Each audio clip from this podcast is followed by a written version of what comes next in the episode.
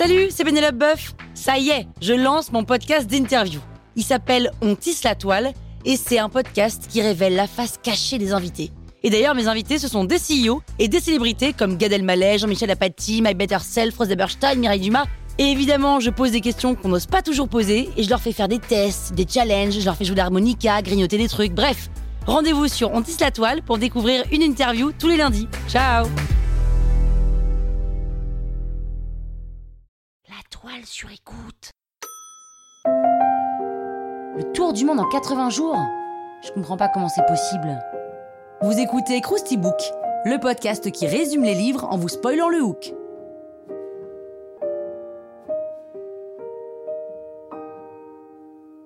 Allez, je vous rafraîchis la mémoire?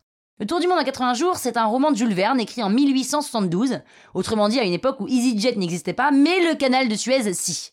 Le personnage principal, c'est un gentleman anglais qui s'appelle Phileas Fogg. Le 2 octobre 1872, très exactement, il ouvre le journal Morning Chronicle et il lit qu'il serait possible de faire le tour du monde en 80 jours grâce à l'ouverture d'une nouvelle section de chemin de fer en Inde.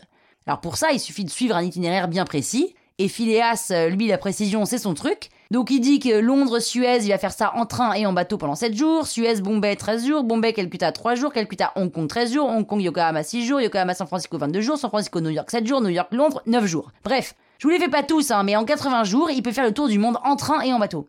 Phileas Fogg parie 20 000 livres, soit la moitié de sa fortune, qu'il réussira à achever ce tour du monde en 80 jours.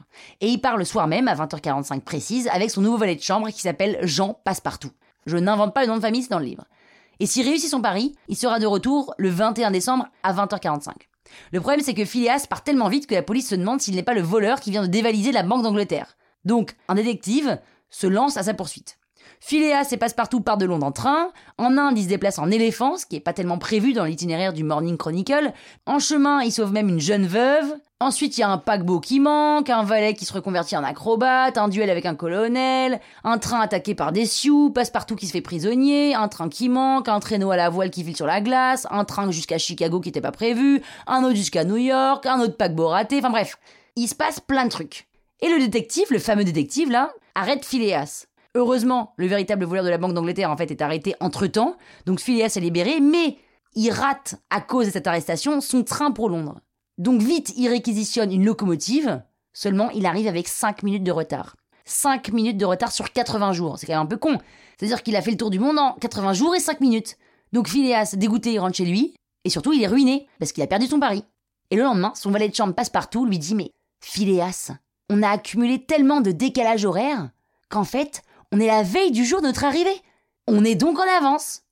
Voilà. Et donc Phileas Fogg euh, a gagné son pari et est devenu riche. Alors ça vous donne envie de le lire, non?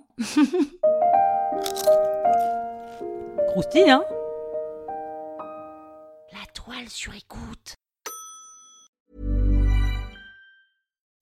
When you make decisions for your company, you look for the no-brainers. If you have a lot of mailing to do, stamps.com is the ultimate no-brainer. Use the stamps.com mobile app to mail everything you need to keep your business running with up to 89% off USPS and UPS. Make the same no-brainer decision as over 1 million other businesses with stamps.com. Use code program for a special offer. That's stamps.com, code program.